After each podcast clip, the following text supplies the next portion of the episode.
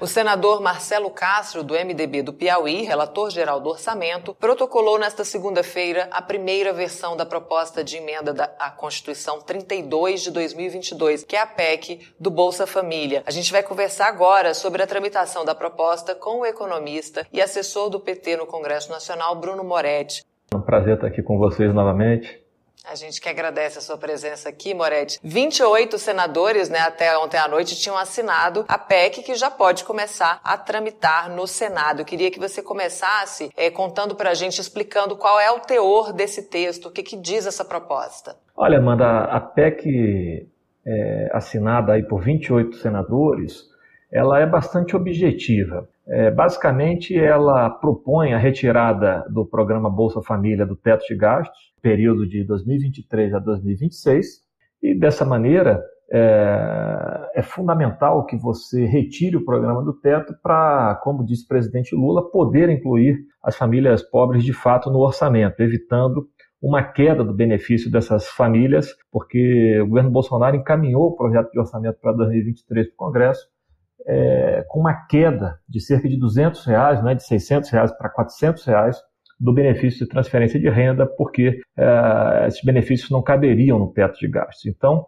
na verdade, ela é a PEC do Bolsa Família, como você bem colocou, porque ela viabiliza a manutenção dos benefícios do Bolsa Família e também a implementação do benefício voltado às famílias com crianças até 6 anos de idade. É, esse é o ponto principal. Não é? Lembrando que a partir do momento em que você retira do teto de gastos Bolsa Família, o que já estava dentro do teto reservado no orçamento, que é insuficiente para pagar os 600 reais, um valor equivalente aí a 105 bilhões de reais, abre-se esse espaço de 105 bilhões para resolver é, uma série de problemas no projeto orçamentário de 2023 que implicariam também uma forte redução de desassistência em programas estratégicos para a população, especialmente a mais carente, como farmácia popular, programa de alimentação escolar, Minha Casa Minha Vida, porque todas essas rubricas foram fortemente reduzidas no orçamento de 2023. Então, é, além de viabilizar o Bolsa Família, trata-se de uma proposta de reconstrução nacional, né, de evitar a queda é, de recursos em programas essenciais à população em áreas como saúde, educação, habitação, entre outros. Moretti, agora falando, né, a gente comentou aí que pode tramitar porque já tem assinaturas suficientes para tramitar na casa, e aí eu queria que você explicasse para a gente também quais são os passos, os próximos passos agora, tanto de tramitação no Senado e depois ela vai para a Câmara, não é isso? Conta para a gente como é que é esse rito. Exatamente, Amanda. O próximo passo da proposta é ela seguir para a Comissão de Constituição e Justiça do Senado, é, nossa perspectiva é que ela na, seja pautada já na semana que vem e, uma vez aprovada na CCJ, imediatamente vá a plenário. Sendo aprovada em plenário, em dois turnos, ela passa para a Câmara dos Deputados, uh, onde também precisa ser aprovada em dois turnos. É fundamental uma celeridade nesse rito, é, preservado, evidentemente, é, todo o debate em torno da PEC, uma vez que ela precisa ser aprovada para que sejam viabilizadas as alterações na lei orçamentária anual, para que ela seja aprovada, evitando os cortes aos quais eu já fiz menção. Certo, Moretti. Você e a, a economista Esther Dueck também assinaram um artigo intitulado A PEC da Reconstrução Nacional né? E ela está aí aparecendo na tela, está disponível no site do PT também e tem esse, te, esse nome, né, esse título justamente é, porque toca nessa questão orçamentária também. Eu queria que você explicasse a gravidade dessa proposta de orçamento que havia sido aprovada para o ano que vem e como a aprovação da PEC pode trazer esse equilíbrio entre a responsabilidade fiscal e a responsabilidade social. Amanda, esse tema é fundamental. O presidente Lula, durante a eleição, é, sempre colocou que faria um governo com, equilibrando responsabilidade social e responsabilidade fiscal.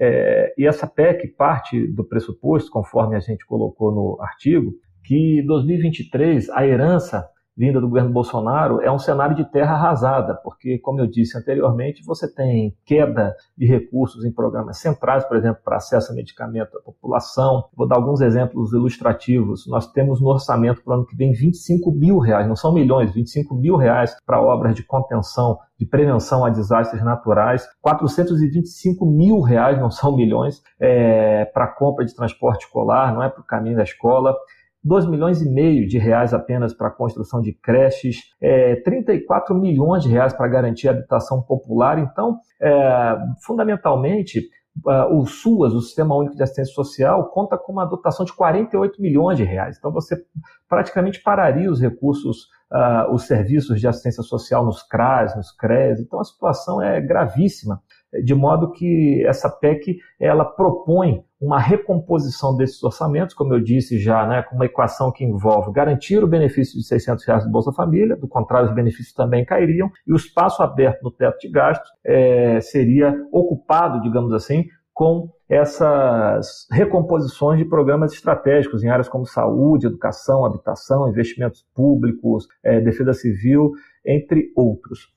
É, só para é, a gente entender os números, né? se estima-se até 175 bilhões de custos com o Bolsa Família é, no ano que vem, é importante a gente lembrar o seguinte, que em 2024, por uma regra do teto de gastos relativa ao ajuste ao índice de preço deste ano, é, esse orçamento já deve cair alguma coisa como mais 25 bilhões de reais. Portanto, é como se esses 175 virassem 150 bilhões de reais. E se o orçamento for acrescido em 150 bilhões de reais, o seu impacto sobre a despesa é neutro como proporção do PIB. Seguiremos mais ou menos tendo uma despesa de 19% do PIB. Então, é, é, além do mais, nós temos um cenário no orçamento de 2023 e que as receitas provavelmente estão subestimadas, ou seja, é, há, uma, há, há, uma série de indícios né, de que a gente é, terá um comportamento da arrecadação ano que vem bastante melhor do que a prevista é, até aqui no orçamento. De maneira que, do ponto de vista fiscal, essa proposta é equilibrada, porque ela implica uma despesa neutra como proporção do PIB, ou seja, não cresceria a despesa como proporção do PIB substantivamente em 2023, e o impacto fiscal seria mitigado também pela melhoria da arrecadação. Então, é fundamental partir é, do diagnóstico de que nós estamos num cenário de terra arrasada, precisamos garantir minimamente uma reconstrução do país, uma garantia de orçamento para esses programas tão importantes para o país, especialmente para a população mais vulnerável. E como eu mostrei aqui, seja pelo lado da despesa, seja pelo lado da receita, não se trata de uma proposta que produza desequilíbrio fiscal.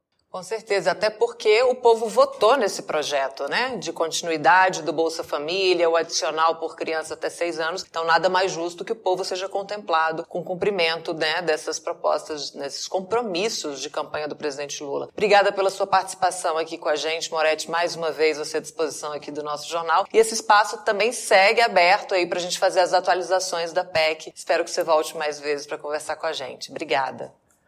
Obrigada, mano. Um abraço a todo mundo.